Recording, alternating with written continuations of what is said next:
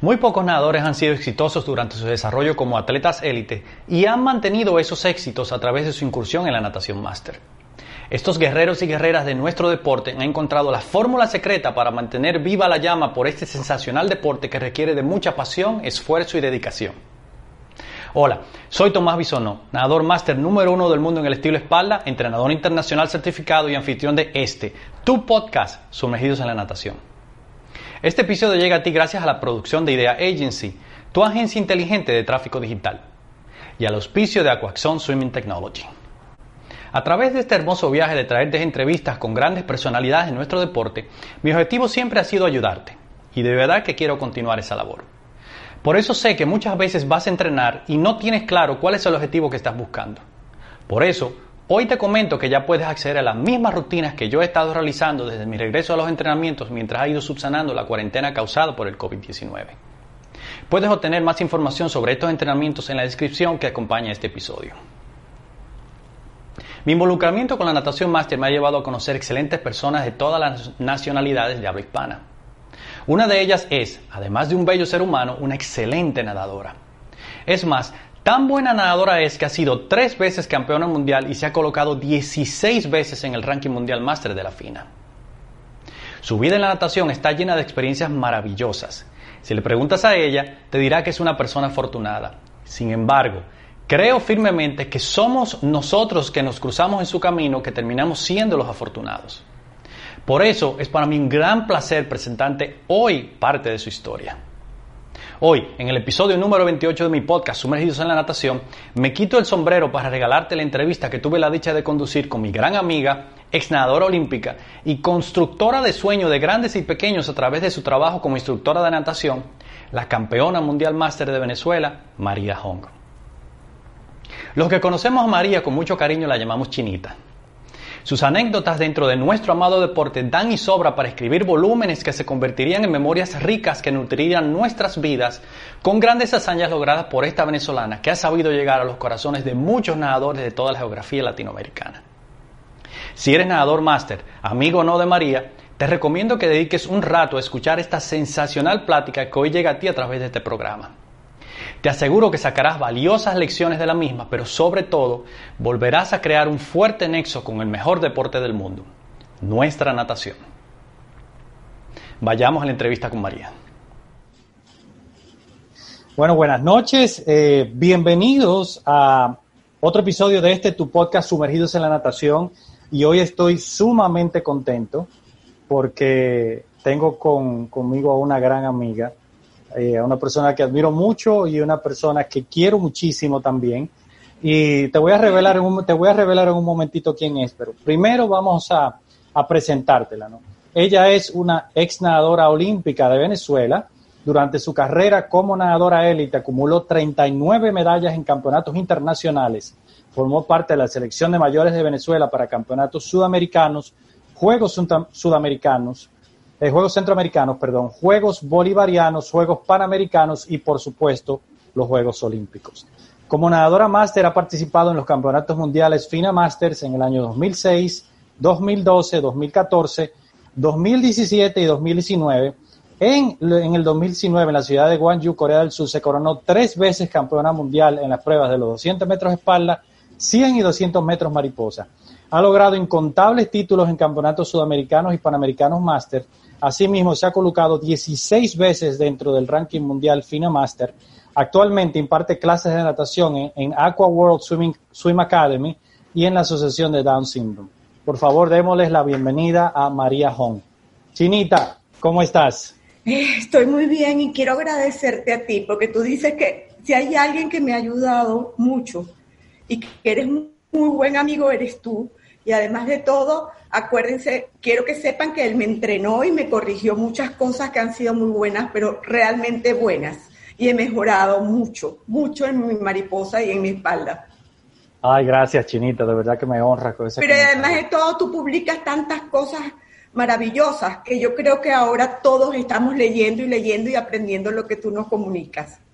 Bueno, sí, se ha hecho un trabajo bastante a fondo, ¿no? De, hace unos años atrás, pero viene, viene mucho de la visión de lo que yo, y yo hablo de esto muy frecuentemente, ¿no? De tratar de, de poner mi gradito de arena para, para que la natación de nuestra región mejore y volvamos a esa época eh, de donde tú realmente eh, te desarrollaste, ¿no? Que era una época donde había un alto nivel en la natación eh, latinoamericana. Vino la medalla después, después de ti, la próxima generación, vino la medalla de Rafael Vidal, que realmente fue uno de los, de los puntos altos de la natación latinoamericana fuera de Brasil, ¿no? Brasil ha tenido sus medallistas olímpicos, pero nosotros en, en Hispanoamérica hemos tenido unos pocos, ¿no? Y queremos realmente muchos nado, muchos entrenadores en sí, ahora que ha, habido mucha o que está habiendo mucha interacción, mucho diálogo sobre cómo vamos a lograr, a lograr este ascenso de nivel de nuestra natación a, una natación de, mayor relevancia, de que ya no sea una, una eventualidad, un semifinalista olímpico, sino que eso ya sea de que sea una costumbre y que ya empecemos a ver nadadores en finales olímpicas, ¿no? Como realmente, porque tenemos el talento, ¿verdad? Así es.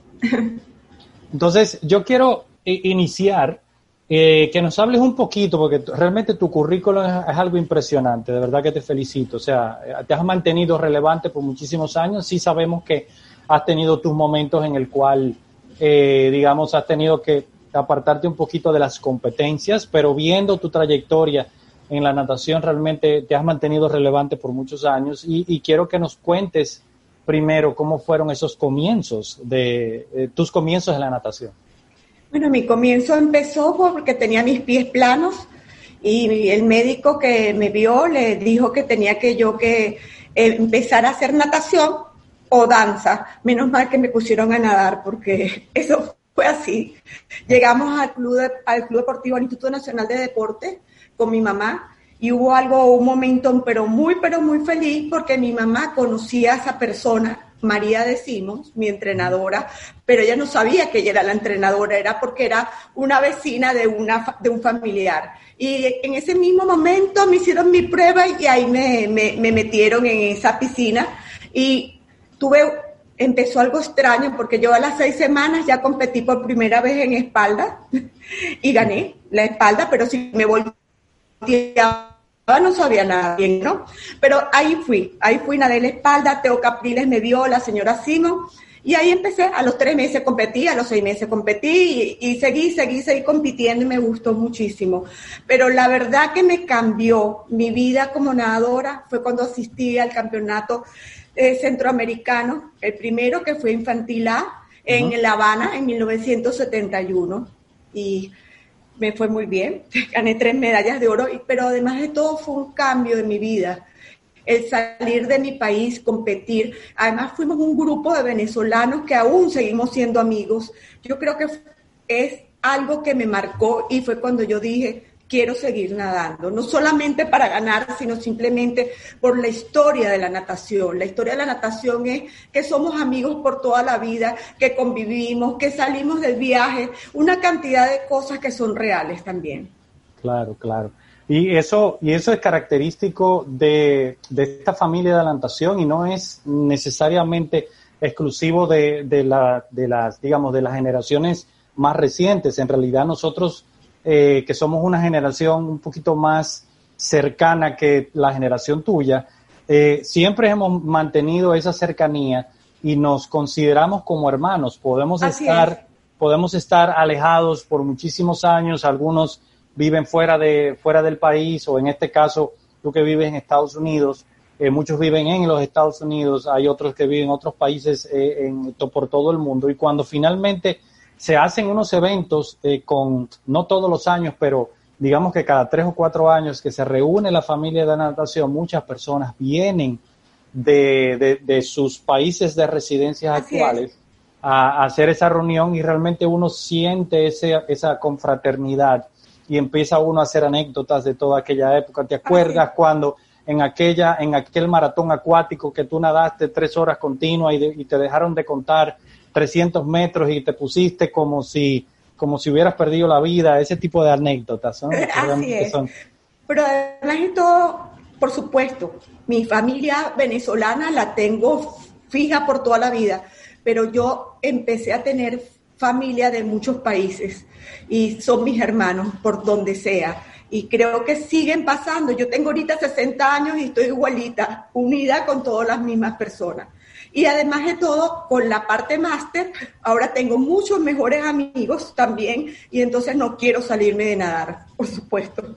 Claro, claro. Y, evidentemente, eh, cuando hiciste el, movimiento, cuando te mudaste a los Estados Unidos, ese proceso de, ajuste que todos tenemos que pasar cuando nos vamos a otra, a otra nación, realmente a veces es, eh, nos, nos impide seguir con los entrenamientos, pero en realidad tú encontraste allí una familia que eh, te apoyó muchísimo, me diste la oportunidad de, de aportar un granito de arena en tu preparación que realmente fue algo que te agradezco muchísimo porque realmente aprendí mucho como entrenador, pero creo que entablamos allí una, una, una amistad, una bonita amistad y por, eso te, y por eso te agradezco mucho. Ahora, en, en, en tu, cuando empezaste a, hablemos primero de tu, de esa experiencia tuya, porque cada vez que tengo la, la, la, la oportunidad de hablar con alguien que ha asistido a unos Juegos Olímpicos, realmente trato de llegar al fondo porque e, es la, las experiencias y las anécdotas de cada persona en una, en una participación olímpica realmente es muy diferente. Por ejemplo, tuvo el caso de, Osvaldo Quevedo, que tuve la oportunidad de entrevistarlo hace unas semanas y él me hizo parte de su, de su experiencia en, en esos Juegos Olímpicos. ¿Cómo fue tu experiencia eh, como nadadora olímpica para Venezuela? Bueno, yo creo que eso es algo que yo tenía hace, yo creo que desde los 12 años, 11 años yo quiero ir a los Juegos Olímpicos. De hecho, yo quiero que sepas que yo asistí a los 12 años en los primeros Juegos Bolivarianos que se hizo en Panamá y yo era, fui la más joven de todos los deportes y de todos los países. Es decir, que entré ya en ese mundo muy joven. Y mi cabeza estaba a ir a los Juegos Olímpicos. Eh, fui en 1976 eh, clasifiqué, pero hay algo que quiero que sepas, que mi entrenadora, María de Simón, es alguien muy clara, fue muy clara en mi vida. Ella me dijo, este, en aquel momento todavía me decía, me decía María, me decía China, ¿sabes? Y me, y me dijo algo, mira, las marcas para ir a los Juegos Olímpicos son estas. Si tú la haces, tú vas, si no, no vas. Y entonces creo que me metí en eso de la cabeza, que yo tenía que hacer mis marcas y hacerlo. Y fui afortunada, lo hice inmediatamente en los 100 y 200 mariposas y clasifiqué a los 16 años. Eh, claro, estuve con la gorda eh, web y con Ramón Volcán, que hicimos los tres las marcas, las marcas que eran las oficiales. Y fue algo muy, de algo muy, muy, feliz que yo me sentí. Pero por supuesto, como eran los 15, 16 años, yo quería ir a los segundos Juegos Olímpicos, pero no se me dio. No se me dio. Sí, bueno, fuiste, tú fuiste a Montreal, ¿no? Yo fui a Montreal en 1976, que era un momento algo extraño. Yo cuento poco, no me gusta contar, pero fue la realidad. ¿Se acuerdan? Si revisan en ese campeonato, acuérdense que los anteriores siempre ganaba Estados Unidos, Australia y todo. Y también estaban metidos los alemanes. Pero en ese momento ganaron todas las alemanas, las mujeres ganaron todas, y hubo una crítica muy, pero muy grande, y un, de parte de los países diciendo que ellos estaban tomando algo que no era y que se estaban convirtiendo algo, no sé si es masculino. La verdad es que no entendí muy bien eh, en ese momento no ocurrió, es decir, llegaron, ganaron todas sus medallas, pero a los poco tiempo, a, los años, se, aprobó que ellos habían hecho eso. Eso fue algo bien difícil de, vivir. Claro, inclusive eh, recuerdo haber visto más de una vez, eh, Chinita, por cierto, un documental que se produjo, es como una película del, del proceso sistemático que, que manejaba eh, la, República Democrática Alemana eh, con ese, ese tema de dopaje. Inclusive muchas de las, de las que fueron protagonistas como deportistas en esa época, en los, en los años mediados de los años 70, hasta básicamente, eh, hasta básicamente seguro. Toda la década de los 70 fue. Exacto, y, inclusive hasta, hasta Seúl en el año 88, que después fue que vino básicamente el escalabre de la del cinturón oriental, de, toda, de toda esa eh, muralla, de hierro, ¿no? Que le decían. Eh, eh, muchas de esas protagonistas, grandes atletas que fueron las poseedoras de los récords mundiales y todo eso, salieron a, testificar de que ellas sí formaron parte, inclusive muchas eh, tuvieron, no pudieron tener, eh, perdón, la oportunidad de ser madres porque el, su organismo estaba tan dañado por toda esta, por todo este eh, dopaje sistemático.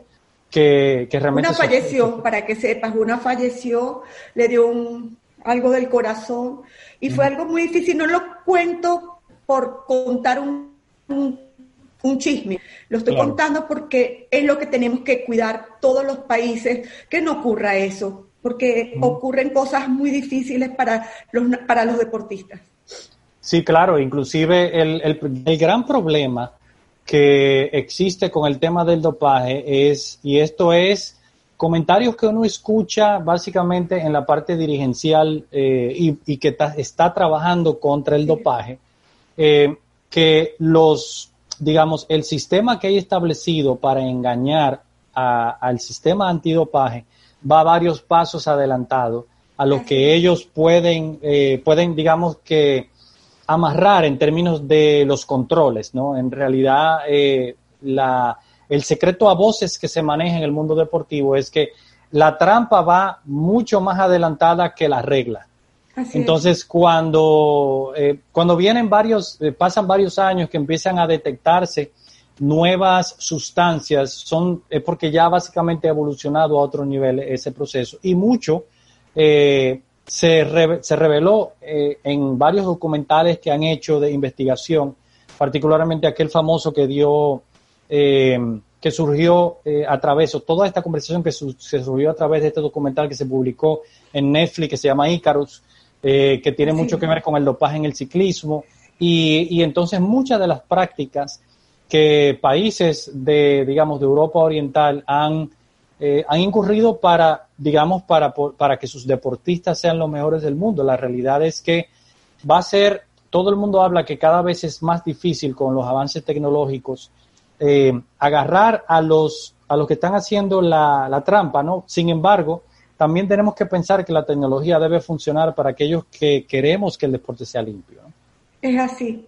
Y, en aquella, me contarte que en esos Juegos Olímpicos podían competir tres de cada país, que eso, sabes que eso no existe. Era, cuando nosotros competimos eran tres alemanes, tres australianos, tres de Estados Unidos, tres de, de, Canadá, ¿entiendes? Y entonces, claro, ahora es muy distinto a lo que aquella época. Claro, ahora evidentemente eh, hay los países emergentes ya están teniendo nadadores eh, bien posicionados y esto es un tema que es muy personal para mí porque yo recuerdo en la época que yo fui creciendo como nadador, que fue en los años 80, eh, nuestra nación, o sea, mi, mi, país de, de, de, nacimiento, República Dominicana, tenía un, una, fue creciendo en todos los campeonatos centroamericanos que fue participando a partir del, a partir del año 83, que fue aquí en República Dominicana. Fuimos cada vez llevando eh, más eh, nadadores y llegamos a un punto en el que ya empezamos a ser relevante eh, en la natación regional de Centroamérica y el Caribe, eh, algo que terminó eh, de una muy mala manera, llegando al punto de que dirigentes de organizaciones como ahora, como la UANA, la Unión Americana de Natación, nos preguntan que qué es lo que nos habrá pasado a nosotros en la República Dominicana, que ya las selecciones nacionales que asisten a estos, a estos campeonatos son muy pequeñas. Entonces, hay muchísimos argumentos allí.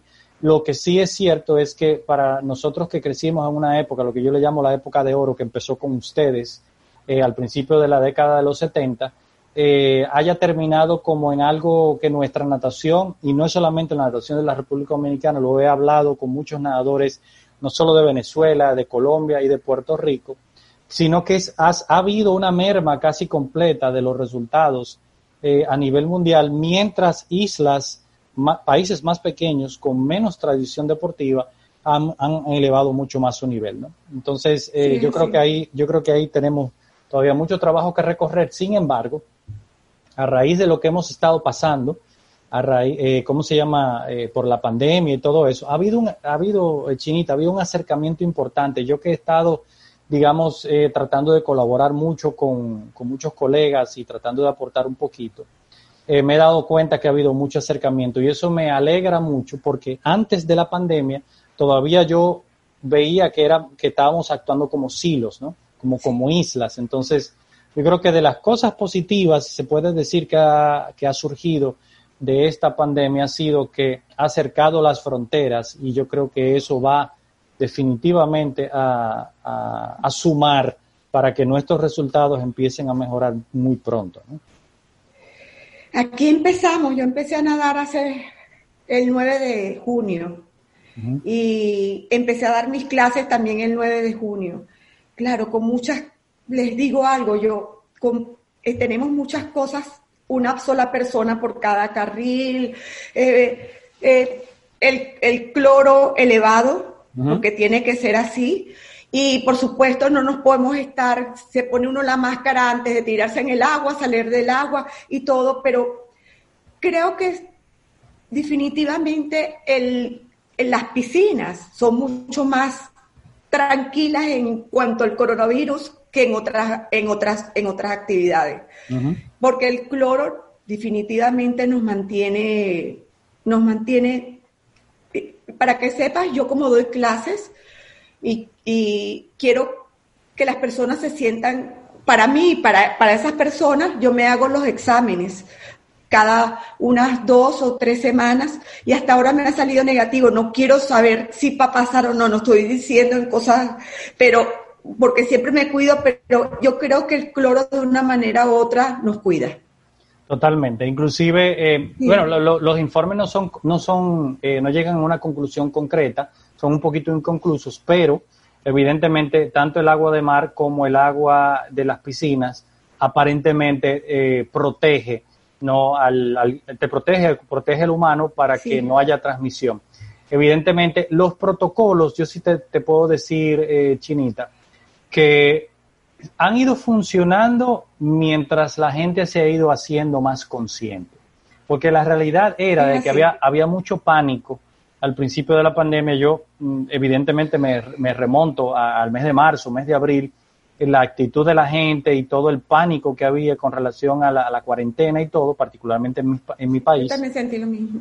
Y, bueno, y nosotros, ni hablar, o sea, nosotros eh, salíamos muy poco, yo básicamente era que estaba encargado de hacer la reposición de provisiones y, y, el, y lo que hacíamos era un protocolo que parecía eh, casi un protocolo de guerra, ¿no? Habría que básicamente desnudarse por completo una vez entrado a la casa, depositar todo en una canasta, lavarlo inmediatamente, uno ducharse inmediatamente. No es que uno haya flexibilizado mucho ese procedimiento, pero ahora que uno tiene más información, sabemos y hemos aceptado de que es algo que se va a quedar con nosotros por un por largo tiempo y nosotros todo lo que estamos esperando ya es eh, digamos que sí hay una muy una alta expectativa para que nos llegue la vacuna y todo eso, pero al mismo tiempo creo que eh, eh, ya hemos entrado en una fase que la mayoría de las personas están entendiendo y están aceptando de que la normalidad no va a ser la normalidad que conocimos, digamos, a principios de este año.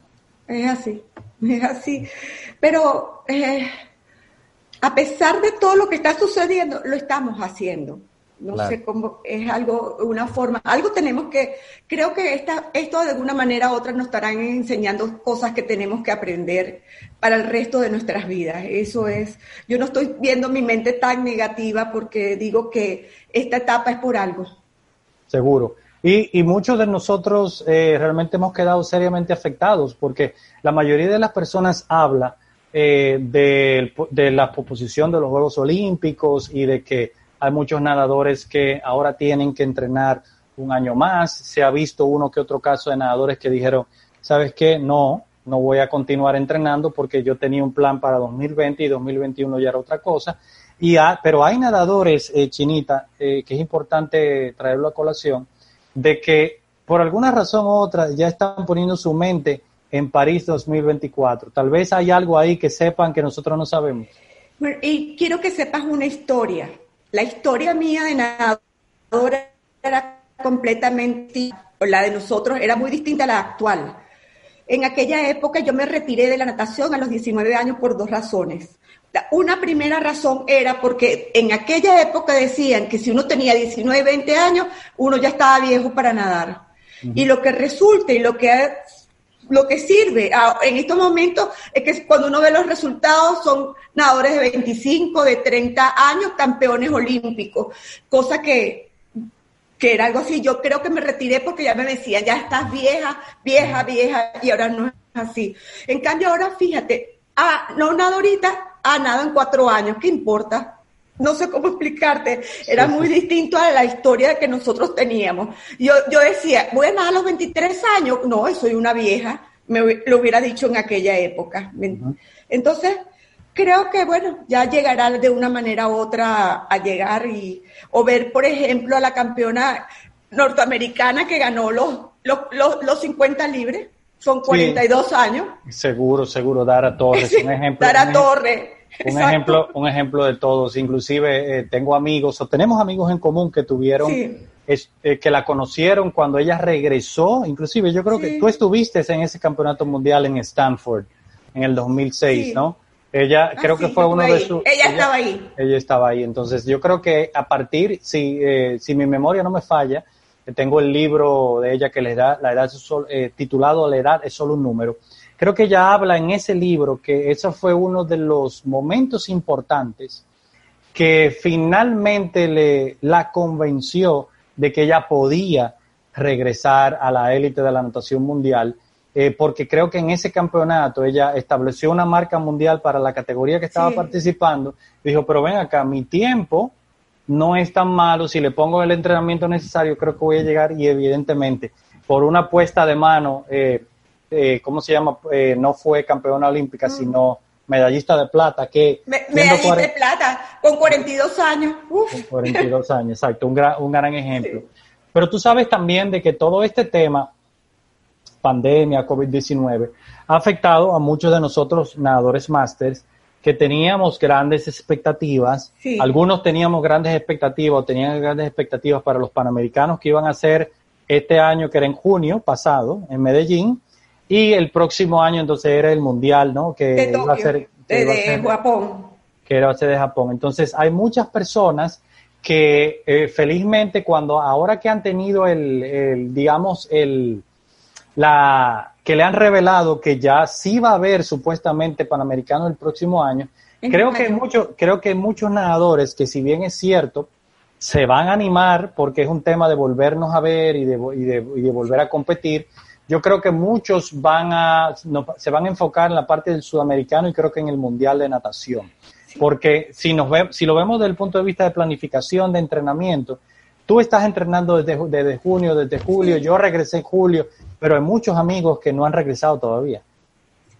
Es cierto, pero quiero decirte algo. Mi vida como nadadora máster, por supuesto yo tengo una parte de mi vida que me gusta ganar, por supuesto y quiero hacerlo bien. Pero esto ha cambiado muy, muy, es muy diferente a mi vida de pequeña cuando yo nadaba, porque yo nado porque cuando yo nado, eso es un momento mío.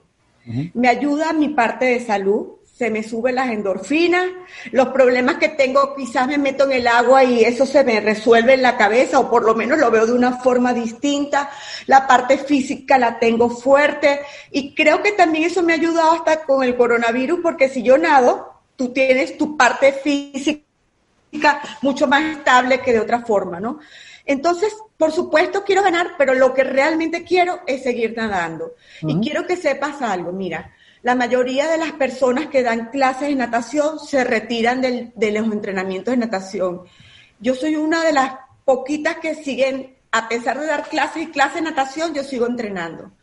¿Pero por qué? Porque lo hago por mí. Especialmente es una parte, esa hora, por ejemplo, esta mañana me metí a nadar y yo no sé cómo explicártelo. Es un momento de felicidad, un momento de arreglar mi vida, un momento de, yo de cantidad de cosas. Creo que lo que más me costaría es no, es no nadar. Ahora, por supuesto, la segunda parte, que también, o primera parte, me gusta ir al Panamericano y me gusta ir a todo eso y a veces me gusta ganar, pero hay una segunda parte. Y si no gano, me fui de viaje, compartí con mis amigos y la pasé súper bien. No sé cómo verlo de una forma completamente distinta, estar pensando, mira, he ganado muchas veces, pero he perdido en algunas, pero yo no me puedo quejar de absolutamente ninguna de esas pérdidas que hay. Claro, Eh, claro. sí, sí. sí, cuéntame. Eso es, mira, hay unas competencias que tú dices, uy, ¿qué me pasó? No llegué el 200 mariposas. Y me dio, tú sabes, a lo mejor quizás se me salieron unas lágrimas. Y después dije, ay, no, ¿qué, qué importa? La próxima competencia lo hago bien. Y tú sabes muy bien que en Budapest me pasó y yo me fui para República Dominicana y dije, allá me, me vuelvo a, y me volví a activar. Eso es la vida de uno, pues. Seguro, seguro. Además de que tiene mucho que ver con el propósito que tú vayas a perseguir. Y una gran amiga de nosotros es un ejemplo en vida de eso, que es Mercedes Aybar. Mercedes, eh, cariñosamente Mercy o Mercedita, Sí, como, la Mercy, conozco, exactamente. como la conozco yo de pequeñita, eh, ella está muy clara qué es lo que ella va a hacer. Ella aprovecha los campeonatos, sean mundiales, sean, y ella estuvo en, en Guangzhou también en 2019, eh, aprovecha, quiere nadar, aprovecha para nadar, se entrena para nadar, pero su propósito es conocer nuevas culturas. Así, Entonces, lo ese mismo es- para mí. Ese es su propósito principal de ese viaje, que va a competir contra las mejores nadadores del mundo de su categoría, por supuesto que lo va a hacer y va a poner lo mejor de sí. Ahora, hay momentos en el que ella ha priorizado la competencia y ha aprovechado entonces al- que va a competir para entonces hacer, digamos, algo de turismo. Entonces va a depender mucho de lo que tú quieras hacer. Yo entrené también a una, una nadadora, que le estoy entrenando todavía, una nadadora boli- boliviana que vive en Panamá, que ella le, inclusive, eh, fue un caso muy similar al mío de Orlando 2018, que llegamos, ella, yo llegué a Orlando lesionado, o con, acarreando una lesión que, que fui muy afortunado de que no se me agravó en Orlando. Ella llegó a Guangzhou con una lesión importante en el hombro que ah, en uno de los calentamientos, no de la competencia, sino días previos al campeonato, se le agravó. Felizmente, a través de un contacto que habíamos hecho allá en Guangzhou, ella se pudo atender y los resultados fueron magníficos. O sea, ella había hecho un régimen de entrenamiento fenomenal y eso se vio, eh, se el resultado se vio allí, inclusive ella se pudo colar en el top 10 en dos pruebas, ¿no? Entonces, eh, básicamente, eh, para ella fue una experiencia fe- eh, fabulosa y evidentemente al terminar el torneo, entonces aprovecha y conoce parte de la cultura coreana. Entonces, son dos objetivos diferentes siempre y cuando tú lo definas muy bien, porque el tema siempre viene siendo, bueno, si no me va bien, entonces me voy a hacer turismo. Si vas a competir, haz lo que tengas que hacer. No, Si no, eso si es no- así. Si no, si no te va bien, entonces lo tienes, eh, considera, hazte una autoevaluación inmediata, pero no te quedes patinando ahí porque creo No. que eso es lo más dañino. ¿no? No, las veces, a mí me enseñó mi entrenadora, María decimos, desde pequeña. Las veces que yo, tú sabes que eso nos ocurre a todos, no todo el tiempo estamos ganando, no todo el tiempo estamos haciendo. Y las veces que, por ejemplo, yo fui a un campeonato, unos Juegos Centroamericanos, justamente en República Dominicana, y no sé por qué razón no hice lo que yo tenía que hacer.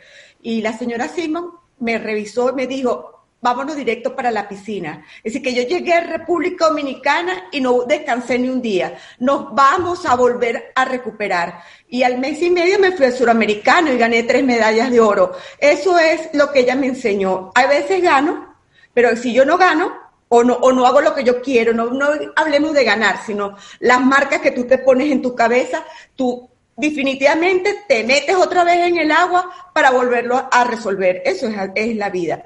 Pero quiero que sepan algo. A mí, yo todavía sigo amando nadar en los 200 mariposas. Yo no quiero dejar de nadar en 200 mariposas. Y la realidad es que con esto, esta vida que yo tengo aquí, que estoy sola todo el tiempo, entrenando sola, y encima tengo todo el tiempo dando clases y clases, ustedes no saben el cansancio que me da, pero yo voy a seguir luchando para nadar el 200 mariposas. Ahorita con los 60 años, para que ustedes sepan, ya yo estaba inscrita para el Panamericano de Medellín. ¿Y ustedes qué creen que me puse primero? El 200 mariposas. Mm, Eso es así. Es tu prueba, es tu prueba niña, como dicen. Y, y Sí. una- un comentario en lo que tú estabas diciendo de que no siempre vas a ganar. Yo siempre, yo siempre he dicho que no siempre vas a ganar, pero siempre vas a aprender, ¿no? Exactamente. Exacto. Eso es exactamente. Pero te voy a decir algo que pasa con el 200 mariposa. por más que tengo toda mi historia nadando en 200 mariposas y uno entrena, lo trabaja bien, pero hay momentos, sobre todo ahorita en máster, que uno lo hizo perfecto y los últimos 10 metros se le fue uno, yo no sé qué, le pas, qué me pasó, ¿sabes? Son cosas, muy poquitas veces me han pasado porque trato de cuadrarme, pero los momentos que nos pasa eso es subir los brazos y de broma llegamos a la pared, pero lo hacemos, lo hacemos. Claro. Además que el punto, yo, uno de los, mira, uno de los puntos interesantes que yo he aprendido en la natación máster y, y, lo he aprendido eh, conversando con personas como tú, con personas como Danilo Vicioso y como Mercy, que es año a año que tenemos que enfocarnos. O sea, no, no es una cuestión de que, ok, si el, no, no puedo estar pensando en dos campeonatos mundiales más allá, sino tengo que estar enfocándome en lo, en lo que tengo enfrente, porque Hoy es que tengo la oportunidad de entrenar y de hacerme mejor, pero al mismo tiempo de hacerme mejor tengo que pensar de que como estoy avanzando en edad, tengo que hacer cambios eh, a mi técnica, ¿no? Y fue algo que yo, a raíz de esas conversaciones que tuve, por ejemplo, con Danilo, fue que eh, entendí de que tenía que hacer cambios fundamentales a mi técnica de espalda para poder lograr esos tiempos que realmente me propuse para, para Orlando. Y realmente fue una experiencia una experiencia maravillosa porque una de las cosas interesantes que pasó en ese Panamericano Chinita era que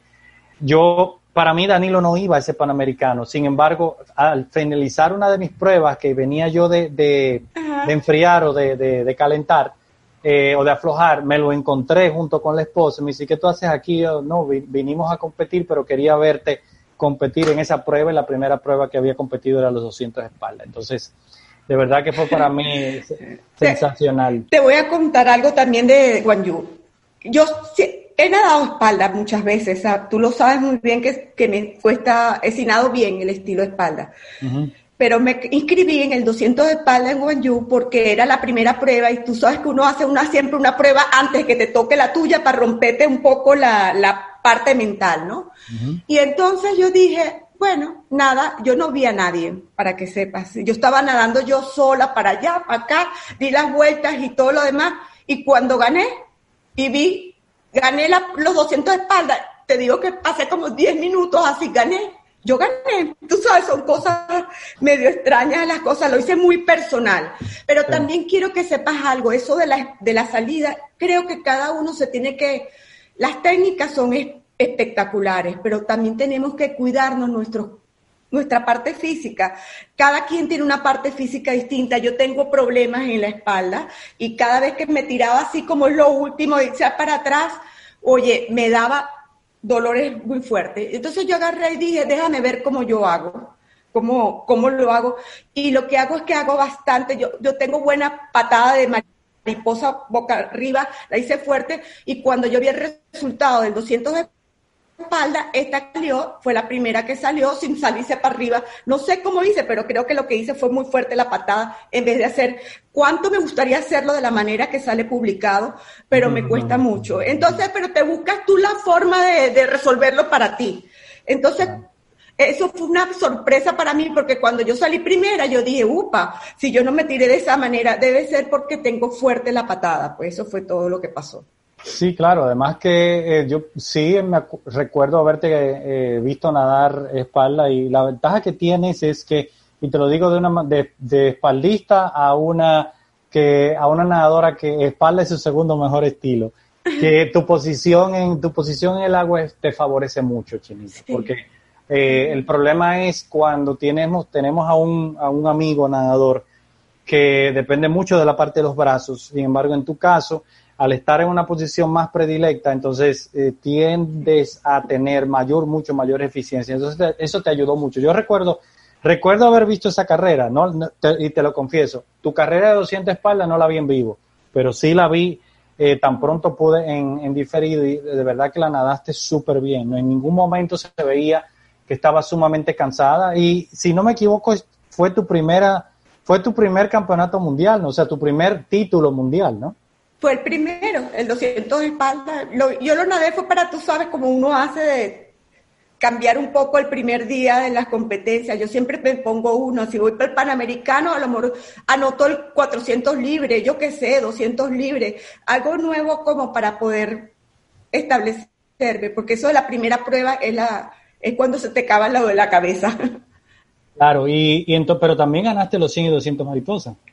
Por supuesto, sí, los gané, pero no, no las marcas que yo quise. Creo que me cansé mucho porque algo, y para que sepas algo, después que yo llegué de, de Guangzhou, eh, tuve que ir al médico, me dio algún virus de esos de allá, que estaba, y Juan Luis, ustedes saben que Juan Luis también le dio esa enfermedad, muchos en, nos dio una cosa como esa ya.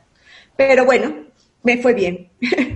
pero, pero por eso es que yo también quería esto ahorita, que cumplía 60 años, ir al Panamericano y nadar el 200 mariposa como yo esperaba.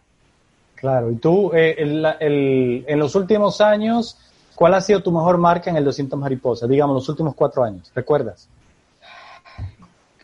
Creo como, es que, ¿sabes lo que me pasa? No, no he bajado del 250, 250, pero yo debería hacer mucho menos. Generalmente debería ser 246, 247, pero lo que me pasa es esta soledad, creo. Una cosa es nadar en grupo, en equipo me ayuda mucho. Uy, voy a contar algo. A mí me encantaba cuando nadaba en Venezuela, en el equipo de K-Master, nadaba con puros hombres. Eso me gustaba muchísimo. Y yo nadaba libre rápido y mariposa rápido y todo lo demás. En cambio, sola, me pones a nadar 200 libre y no nado rápido. Eh, no sé por qué es una soledad muy difícil. Entonces, nado más mariposa porque no te queda más nada que nada mejor mariposa. Pero bueno, te estoy contando la, la verdad. Mi verdad es, cuánto me gustaría nadar en grupo. Ayuda mucho eso. Sí, sí, claro, claro. Inclusive Mira, yo eh, soy bien sincero. Eh, mientras yo fui avanzando como nadador, a mí me tocó mucho tiempo nadar solo. Eh, por el mismo hecho de que, de que, bueno, nosotros tomamos una decisión muy importante como familia, que yo iba a posponer mi persecución de, de, buscar una beca en los Estados Unidos para participar en los, en los, Juegos Centroamericanos que fueron en Ciudad de México, en aquella piscina icónica de los Juegos Olímpicos de México del 68. Eh, eh, esos centroamericanos que fueron, esos Juegos Centroamericanos que fueron en noviembre en Ciudad de México en el 90, recuerdo muy bien que eh, ya, nos, ya a mí me habían hecho el acercamiento para varias universidades y por suerte que tomamos esa decisión porque esa medalla de bronce en Juegos Centroamericanos me, me, me, ayudó a conseguir una beca completa. Y recuerdo muy bien que a través de toda esa preparación eh, chinita, eh, la selección nacional de República Dominicana éramos tal vez nueve nadadores, tal vez creo que eran cinco, éramos cinco hombres y cuatro mujeres.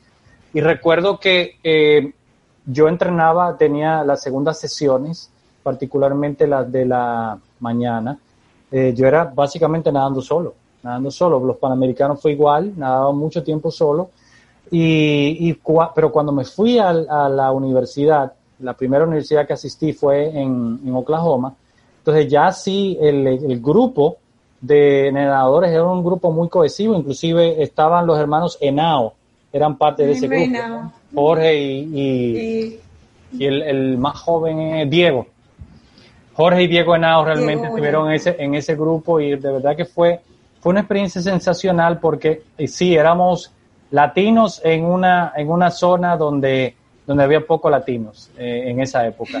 Pero realmente se creó, como tú, como estábamos hablando al principio, una hermandad que todavía persiste y permanece eh, en, esta, en este momento, inclusive eh, una amistad que ha venido desarrollándose recientemente con, con el entrenador eh, compatriota tuyo, Luis Moreno, viene dada porque nosotros tenemos un amigo en común que para que es compadre de él, pero es casi hermano mío, que es Osman Monsalve. Eh, entonces, con, él, con él, entonces hemos establecido esa, esa, esa amistad y, de verdad que es, es todo eso es así a través de, la, de, de, todas estas conexiones que hemos creado a través de la natación. Pero ahora sí quiero contarte algo también con respecto a los equipos, ¿no? A mí me sucedió algo una vez cuando era pequeña, bueno, pequeña no, cuando era selección nacional de Venezuela, en aquellas épocas los entrenamientos eran de 7.000 a 10.000 metros cada uno. Y mi entrenadora, yo no hacía eso, yo nadaba entre 3.500 a 4.500 por sesión. Hubo, entré una selección y me obligaron a ponerme, aunque la señora Simón dijo que yo no era buena para eso. Y empecé a entrenar con el equipo, que si 7 mil, 10 mil metros, y, pues para que sepas me enfermé. Me dio sobreentrenamiento, tuve un mes en cama, para que sepas, mes en cama y después tres meses más fuera del agua, no me permitieron, los médicos deportivos no me permitieron más nadar. Entonces, creo que ahí sí yo comprendí que cada persona tiene una, a pesar de lo joven que yo era, yo creo que cada uno de nosotros tenemos un estatus de cómo hacerlo. Sí, inclusive eso que eso que hacían contigo realmente hoy en día sabemos que está más cerca de la realidad que lo que hacían con el resto del grupo, porque yo recuerdo muy bien haber entrenado 7, 8 mil, 9 mil metros en todas las sesiones. Ahora, solamente recuerdo haber experimentado eso que tú experimentaste, que te enfermaste una sola vez. Y fue una sensación tan extraña, porque el entrenador en la universidad, la segunda universidad donde tuve la oportunidad de ir, que eh, fue Florida Atlantic University en Boca Ratón, donde estaba Misión Viejo, que ya no existe, eh, recuerdo que él era un entrenador de fondo, o sea, él venía de, haber sido entrenador eh, asistente a la Universidad de Minnesota, habiendo entrenado muchísimo volumen. Y recuerdo que en uno de esos entrenamientos, en una de las piscinas de 50 metros de Misión Viejo, en una serie que estábamos haciendo que era larguísima, llegó un momento en que, aunque la serie no era de alta intensidad, pero sí era larga, que yo no podía mover los brazos. No podía mover los brazos. Entonces yo le decía al entrenador, eh, yo no, yo no me siento agotado, o sea, no me siento sin falta de aire, pero no puedo mover los brazos. Y por suerte, que eso fue un viernes por la tarde, entonces me dieron todo el descanso del fin de semana y yo pude volver normalmente el lunes. Pero si hubiera continuado en ese ritmo de entrenamiento, posiblemente me hubiera dado, quién sabe, una mononucleosis o algo así. Bueno, a mí me dio mononucleosis en el Panamericano de en el último Panamericano que yo me retiré, fue el Panamericano de Puerto Rico, en el, en el justamente cuando yo tenía 19 años, y dos meses y medio, un mes y medio antes, a dos meses me dio mononucleosis.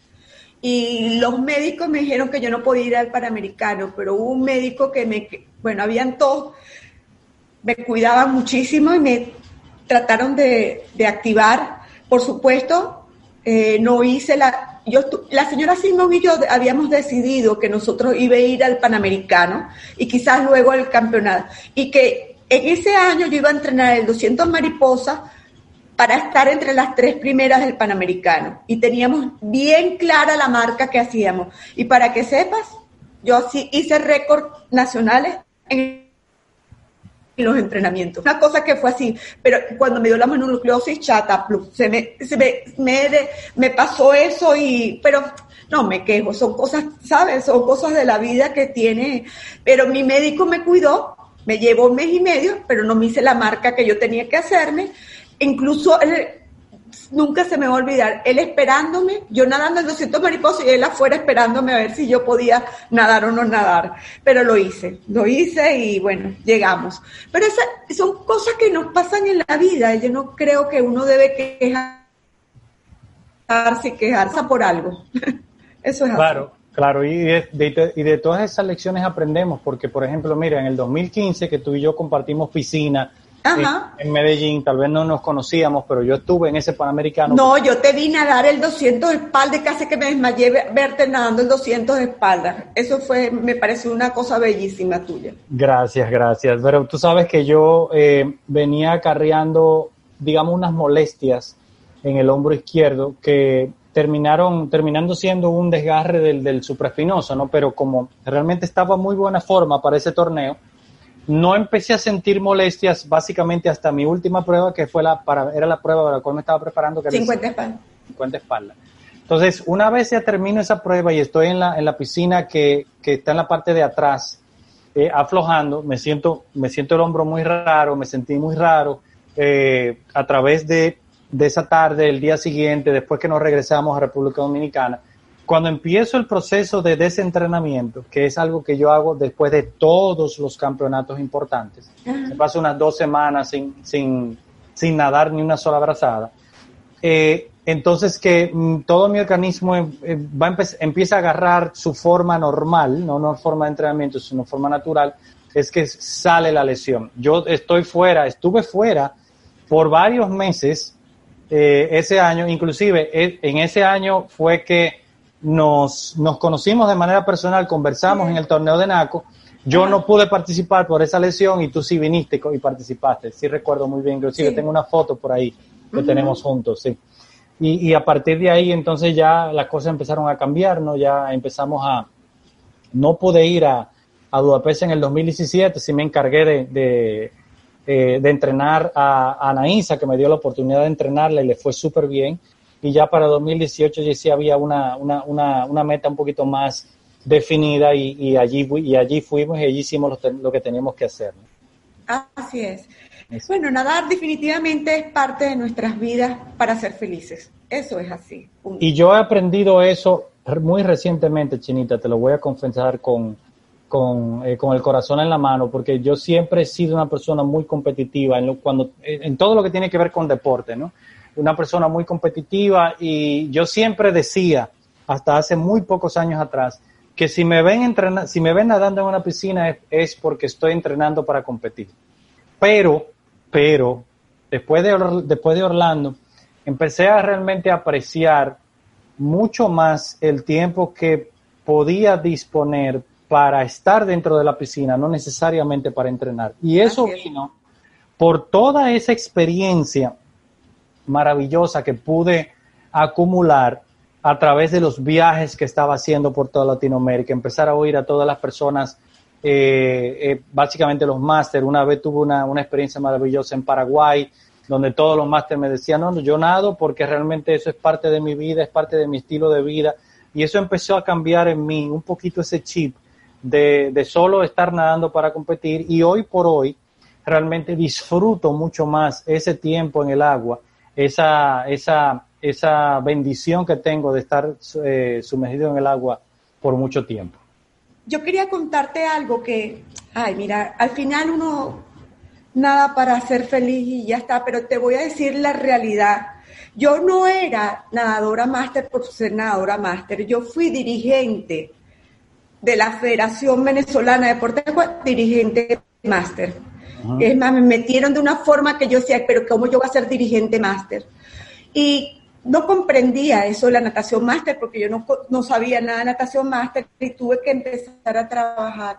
Pero ellos, todos los nadadores máster, me enseñaron a ser feliz. Y llegó un momento que yo me salí y empecé a nadar. Pero también te quiero contar algo. Rafael Vidal, ¿sabes quién es Rafael Vidal? Rafael Vidal es mi hermano. Es mi hermano y hablábamos muchas cosas de nuestras vidas. Y si algo que hablábamos era, nadamos o no nadamos, o nadamos o no nadamos y lo hablamos varias veces y él me decía, y una vez lo hablamos y dijimos, si empezamos la natación tiene que ser por nuestra felicidad y ya dejemos de estar pensando que hay momentos que queremos ganar, pero ya es otra cosa, es otra etapa de nuestras vidas. Y gracias a él yo creo que yo empecé también con mucho más abierta lo de la natación máster. Eso fue lo que me abrió Rafael Vidal justamente. Y bueno, me conviví eso. Y además, mira, Tú vas a los campeonatos mundiales, tú has ido a los campeonatos mundiales, tú vas viendo nadando, a veces dependiendo del sitio, de 3.000 nadadores a 10.000 o 12.000 nadadores. ¿Quiénes son los que ganan? El 5%. Todos los demás, ¿qué fueron? Porque nadaron, porque se hicieron una marca que quisieron, porque se fueron a, a compartir, o porque X, una cantidad de cosas. Esa es la natación máster. ¿Cómo vamos a ir 10.000 personas a, una, a un campeonato máster? Explícame, ¿entiendes? Claro, claro. No es, no, es, no, es un, no, no es el campeonato mundial de la natación normal. Es así. Seguro, y eh, se, se, establece un ambiente de mucha camaradería y, y, muchas amistades, porque de a raíz de esos encuentros que, que se dan siempre en estos campeonatos importantes máster, se crean grupos de amigos que sí. después se encuentran en diferentes sitios, que no necesariamente sea, es para competir, sino porque realmente ha habido una conexión importante allí y eso es parte también de la esencia del deporte máster, porque no es solamente eh, tirarse, eh, nadar a competir para ganarse uno al otro, sino saber cómo crear un, un ambiente, eh, vivir en un ambiente fraternal y que realmente eso propulse realmente que el ambiente cada vez sea mejor y que el, y que el, y que el movimiento más máster crezca cada vez más. Es así, es así. La máster y además de todo, te lo digo como dirigente máster. Imagínate si yo uno se pusiera a, explicar que solamente los que ganen, que los que ganen. Ah, son 10 mil nadadores. A veces, no, no, no siempre. Son 3 mil, son... En Richones hubo 10 mil nadadores. En el Mundial de Richones, 10 mil nadadores. Yo no sé si tú te acuerdas que no cabían los nadadores. Era un, eh, empezaba a las 7 de la mañana y terminaba a las 11, 12 de la noche todavía compitiendo.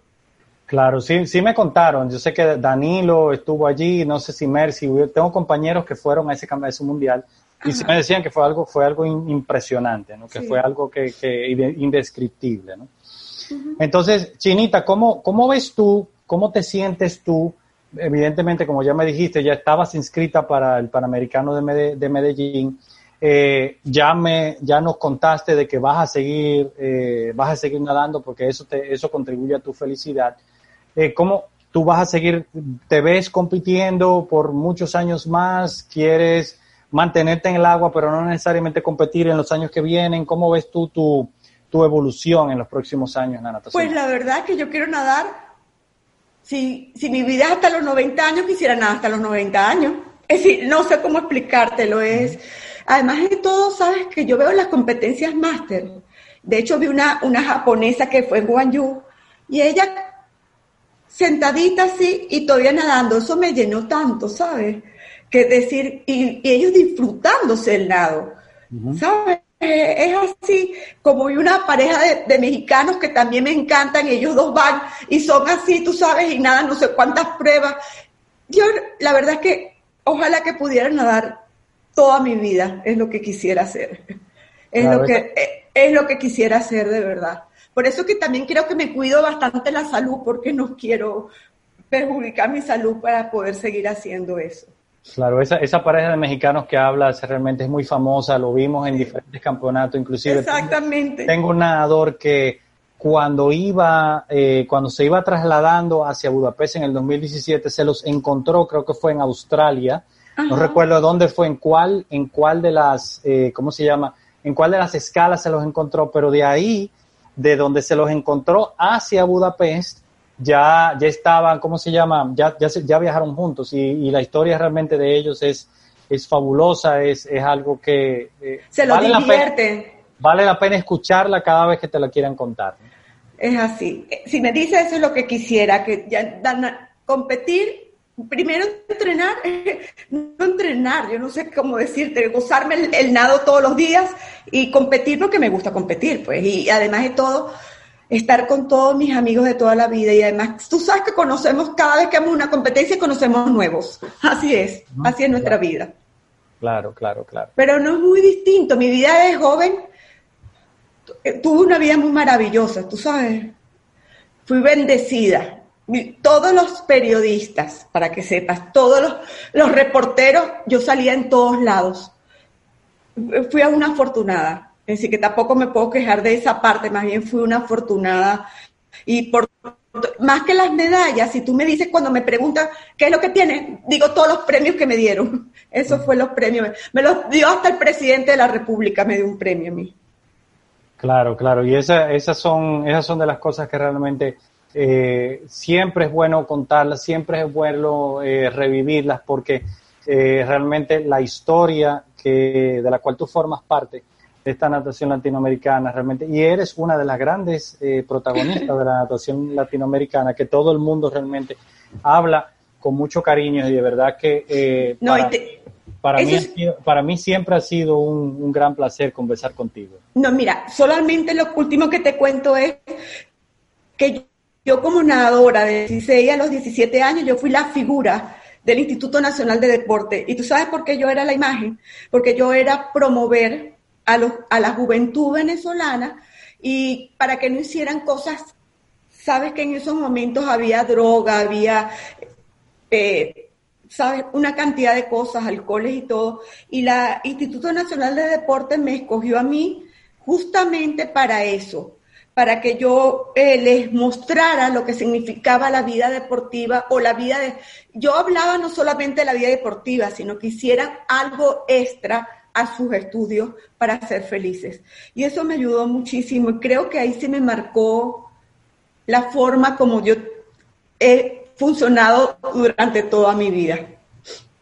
Claro, claro. Bueno, y eres realmente un ejemplo para muchos de los que estamos en la natación máster y muchos de los que vienen subiendo en la natación. De verdad que eh, ha sido un, ¿qué te digo? Más que un placer tenerte y que hayas aceptado la invitación con tan poco aviso para, para, para conversar aquí con nosotros. Estoy seguro que las personas que van a escuchar y que van a ver esta entrevista, que es parte del, de, de, un nuevo episodio del podcast, van a apreciar muchísimo todo lo que nos has contado. Yo me voy a encargar realmente de que la gente eh, sepa tu historia y que al mismo tiempo haga, haga ese acercamiento contigo porque hay muchas cosas que todos podemos aprender de, de ti, Chinita. Pero quiero también darte las gracias a ti.